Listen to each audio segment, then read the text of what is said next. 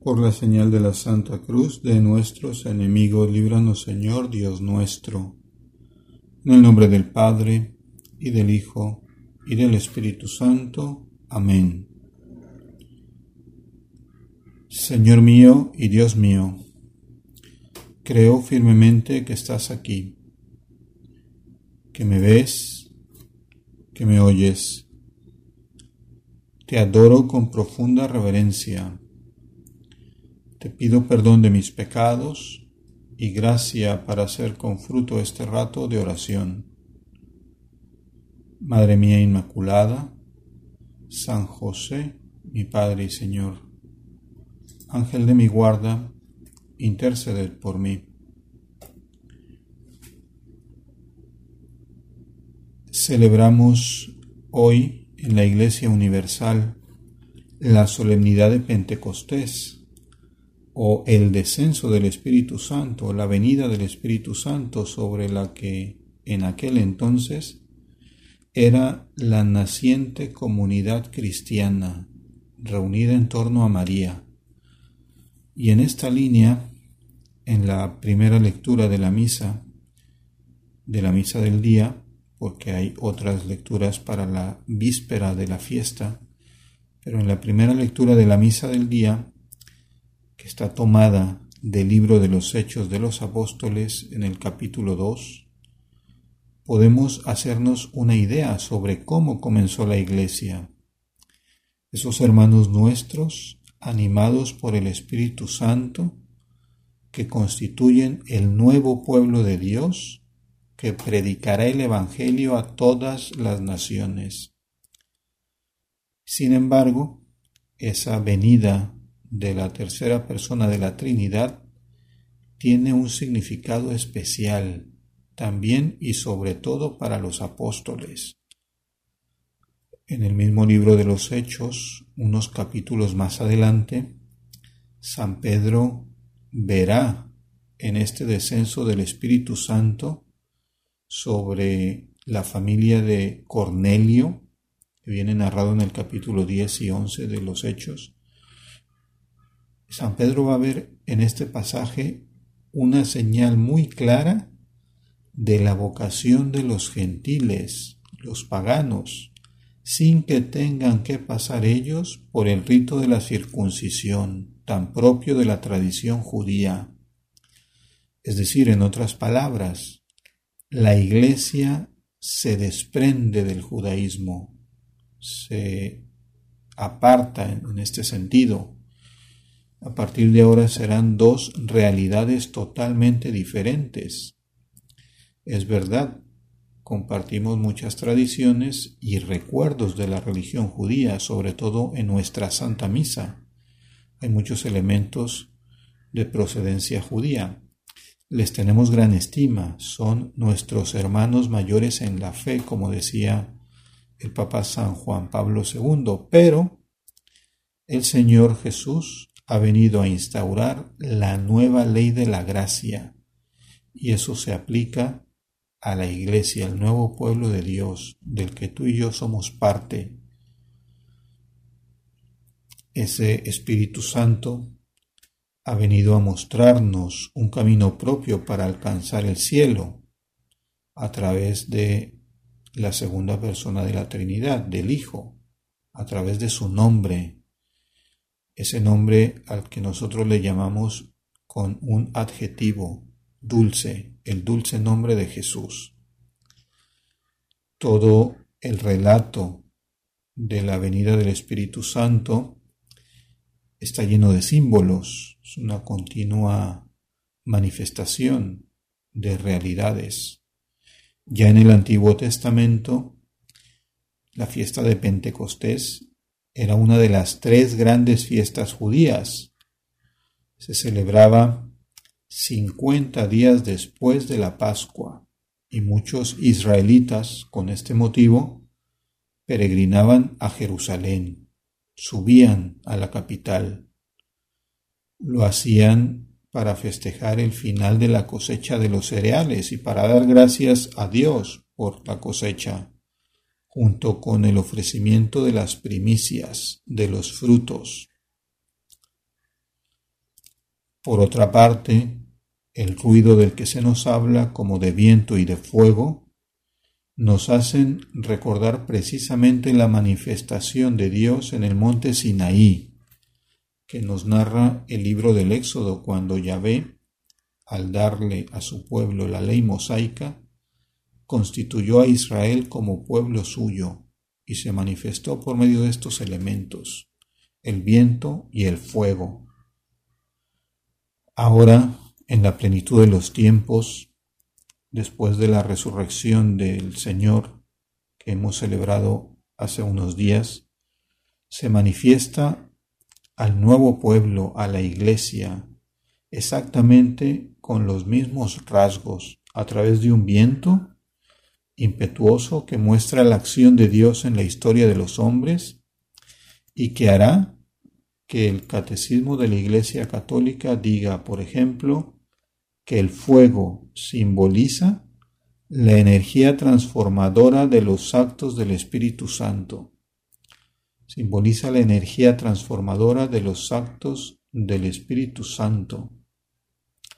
Precisamente el color litúrgico del día de Pentecostés, tal día como hoy, es el color rojo, color del fuego en la tradición cristiana que hemos visto. Y es que se trata de un poder que nos ayuda a convertirnos de nuestra vida sin sentido a buscar la santidad en lo que hacemos, a llenar de significado todo lo que tenemos entre manos, asuntos familiares, profesionales, lazos de amistad, todo eso se eleva gracias a la acción del Espíritu Santo en nuestras almas, si nosotros le dejamos.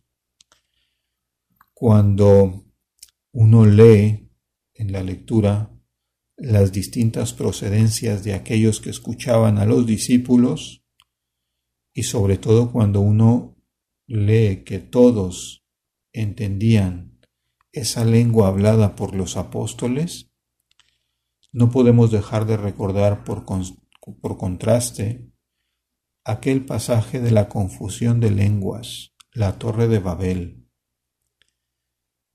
De hecho, el pasaje del Génesis capítulo 11 de la torre de Babel sería la primera lectura de la misa de la víspera.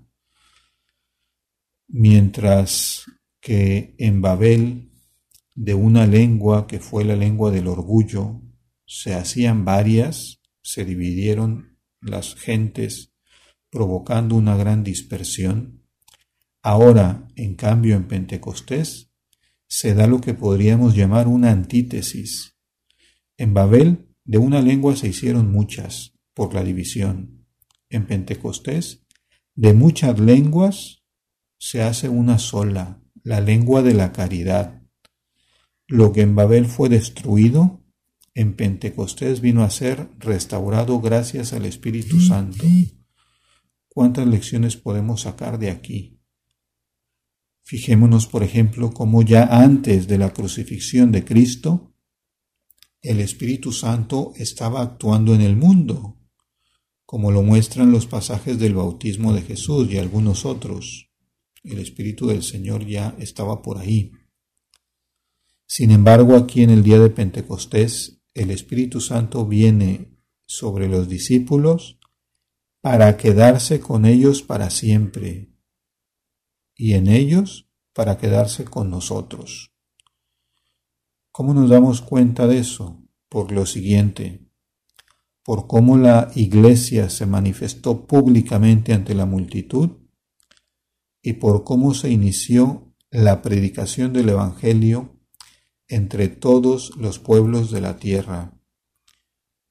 También, como acabamos de decir, porque la lengua de la caridad, la lengua del amor, por fin se hizo presente, de modo que aquella división de Babel fuera superada.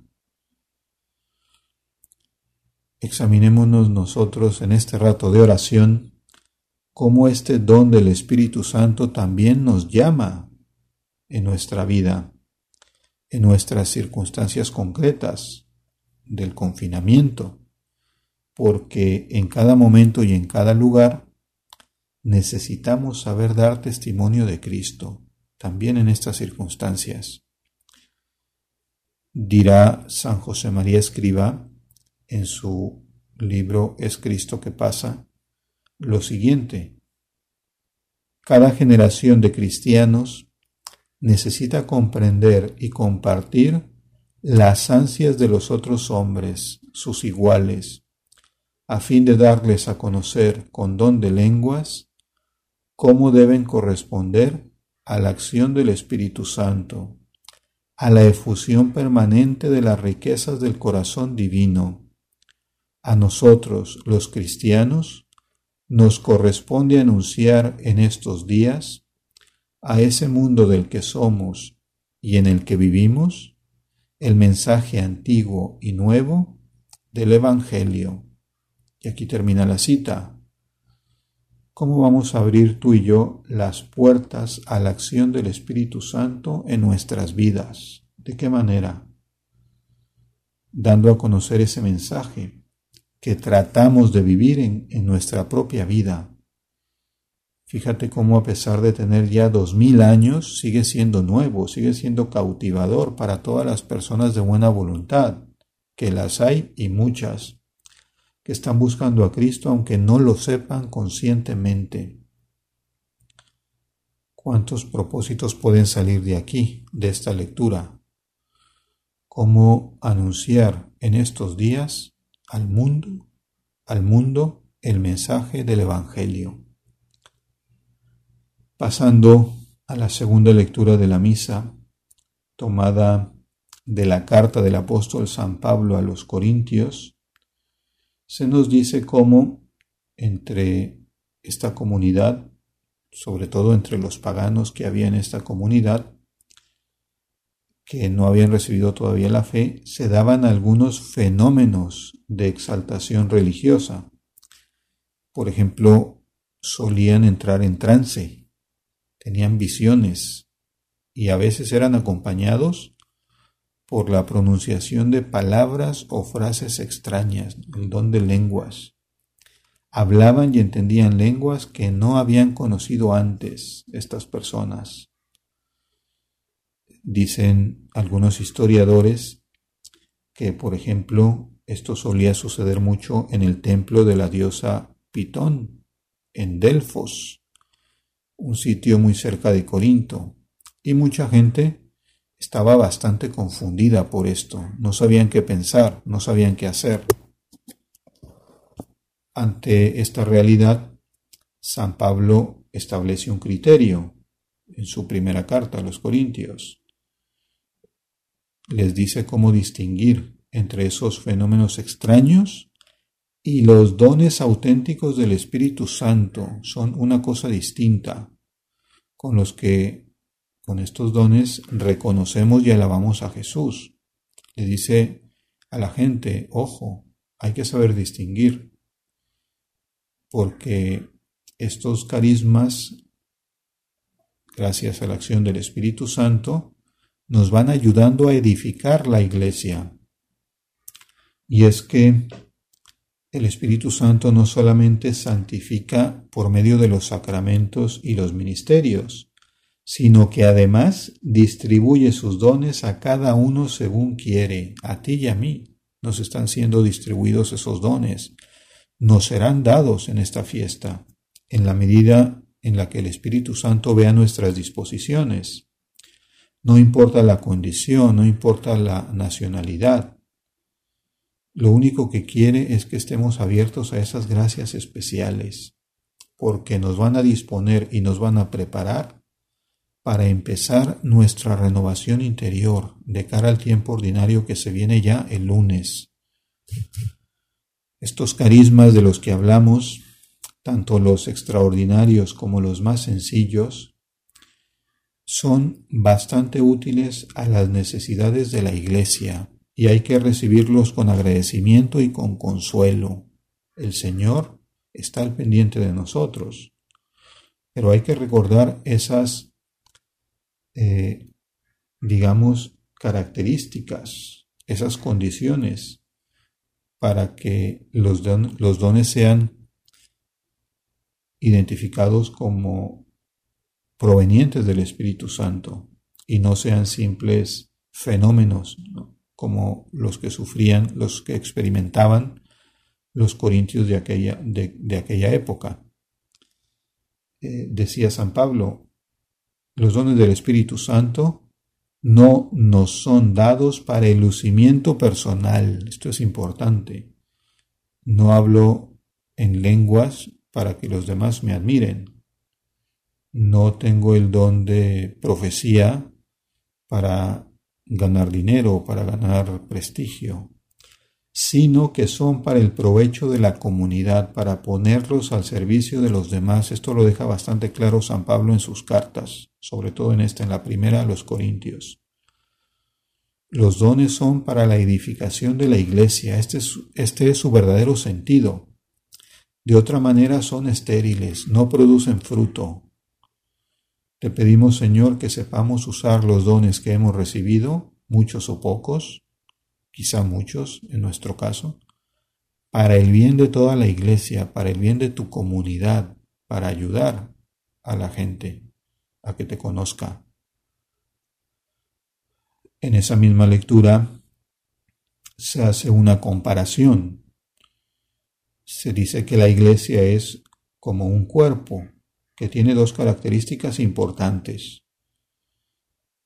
La iglesia está identificada con Cristo y tiene como principio de vida al Espíritu Santo, es, es el que la anima. Vamos a hablar de la identificación de la iglesia con Cristo ahora en este rato de oración. Esto va más allá del ámbito de la comparación, como decíamos hace un momento.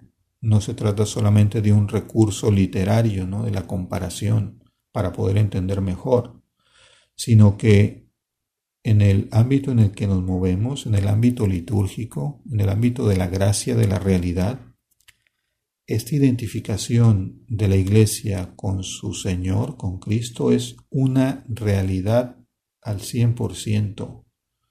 Cristo entero está formado por la cabeza y el cuerpo. La cabeza eres tú, Señor, nuestro mismo Salvador.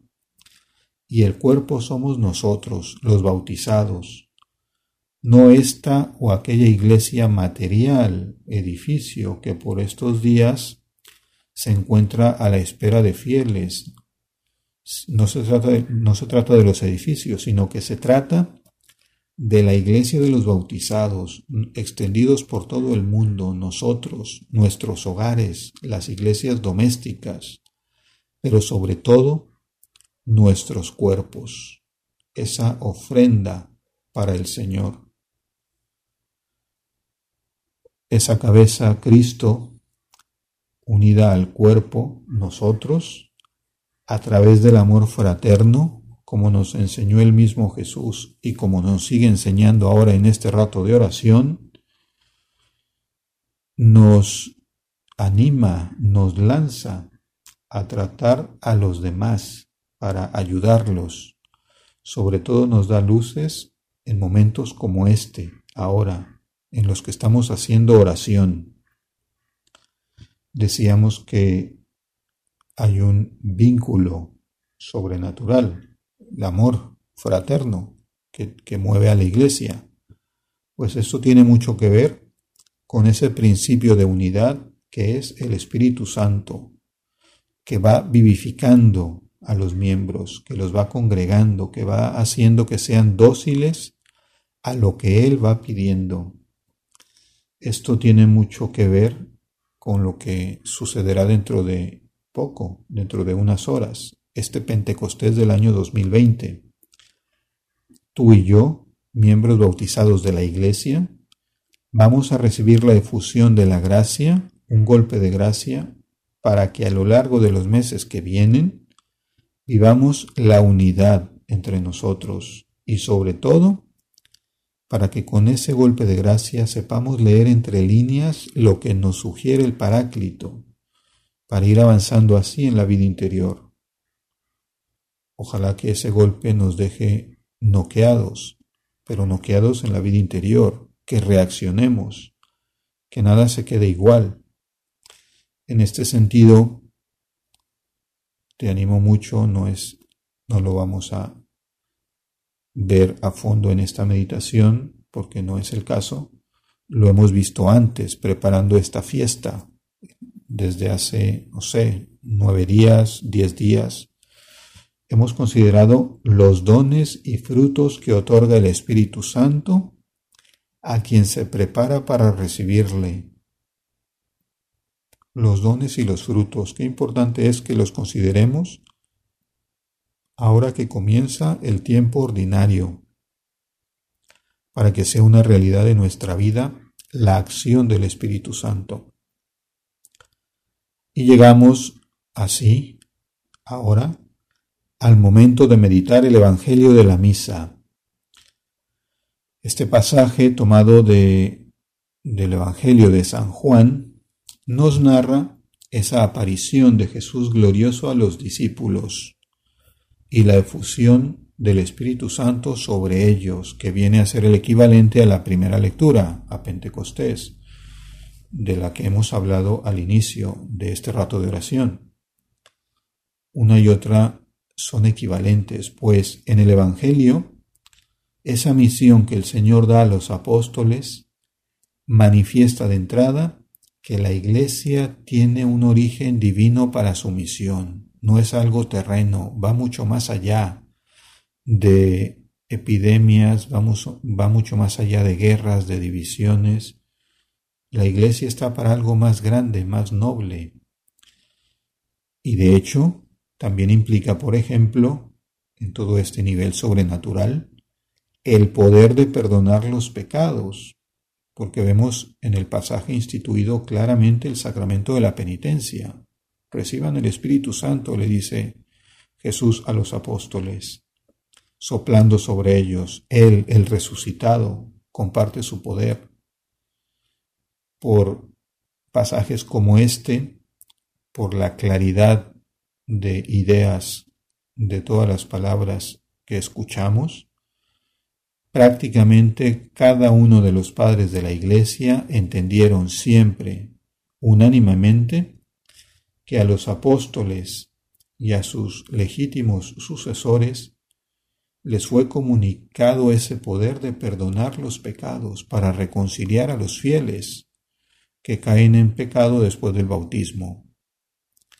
Vamos a agradecer profundamente este don de la penitencia que tenemos todos, también los sacerdotes, los obispos, el Papa. Y sobre todo, vamos a preparar ya ese examen de conciencia con vistas a que dentro de unos días, quizá ya pocas semanas, podamos ir a confesarnos cuando llegue ese momento que estemos bien dispuestos que estemos en condiciones de recibir al Señor, de participar en esa vida divina. Imagínate tú cómo va a ser el momento de tu confesión después de estos meses, de tu comunión después de estas semanas de confinamiento. Cuando haya terminado cronológicamente la fiesta de Pentecostés pasado mañana, lunes, comenzará el tiempo ordinario, pero no comenzará de una manera sin más, digámoslo así, pasando desapercibida, sino que lo vamos a hacer de la mano de una fiesta muy entrañable. Se trata de la conmemoración de María, Madre de la Iglesia. Es una fiesta que tenemos el lunes después del domingo de Pentecostés, para estar disponibles a una mayor intimidad con el Paráclito, con el Espíritu Santo, para ser más dóciles a Él, a lo que nos pide, hay un camino muy claro que tiene una vereda muy señalada, que es Nuestra Señora. Esto lo entendieron ya claramente los apóstoles. Por eso los vemos junto a María en el cenáculo, esperando, preparando esa venida del Espíritu Santo por medio de la oración y de la fracción del pan. Vamos a examinar ahora que nos dirigimos al final de nuestra meditación, cómo es nuestro trato habitual con la Señora. ¿Cómo vamos a concretar en estos días algún propósito, sobre todo ahora que va tocando a su fin el mes de mayo también, mes de María? ¿Cómo hemos cuidado y cómo vamos a cuidar el rezo del Santo Rosario, contemplando los misterios, ofreciendo alguna pequeña mortificación distinta a las demás que acostumbramos? ¿Cómo vamos a saludarla más conscientemente en esas imágenes, en la calle, en la casa? ¿Cómo vamos a rezar a partir de lunes el Ángelus con puntualidad o diciéndole algo brevemente antes de ir a dormir? Durante su vida terrena, Nuestra Señora fue creciendo en amor a Dios Padre, a Dios Hijo, a Jesús, fruto de su vientre, y a Dios Espíritu Santo, al que celebramos hoy. Ella correspondió de manera inigualable a todas las inspiraciones del Paráclito.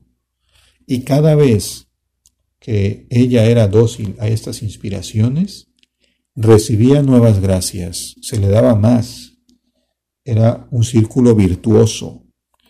Ojalá y que tú y yo en nuestra vida sepamos replicar ese círculo virtuoso para asemejarnos a ella, siendo totalmente consciente de lo que hacía, nunca negó nada a su Dios, a nuestro Dios. Iba creciendo en virtudes sobrenaturales y humanas. Estaba totalmente, totalmente empapada de la gracia. Dice San Pablo en su carta a los romanos, los que son movidos por el Espíritu de Dios, estos son hijos de Dios pues ninguna criatura se dejó llevar y guiar mejor por el Espíritu Santo como nuestra Madre Santa María. Ninguna vivió la filiación divina como ella. Precisamente por eso, ella es la esposa, está llena del Espíritu Santo. Ella nos lleva al Señor casi sin darnos cuenta. Con María, el amor de Dios entra en nosotros y va directo al alma, directo al corazón. Así nos vamos transformando. Vamos a poner en sus manos los propósitos que salgan de este rato de oración. Te doy gracias, Dios mío, por los buenos propósitos, afectos e inspiraciones que me has comunicado en esta meditación. Te pido ayuda para ponerlos por obra Madre mía Inmaculada, San José, mi Padre y Señor, Ángel de mi guarda, interceded por mí.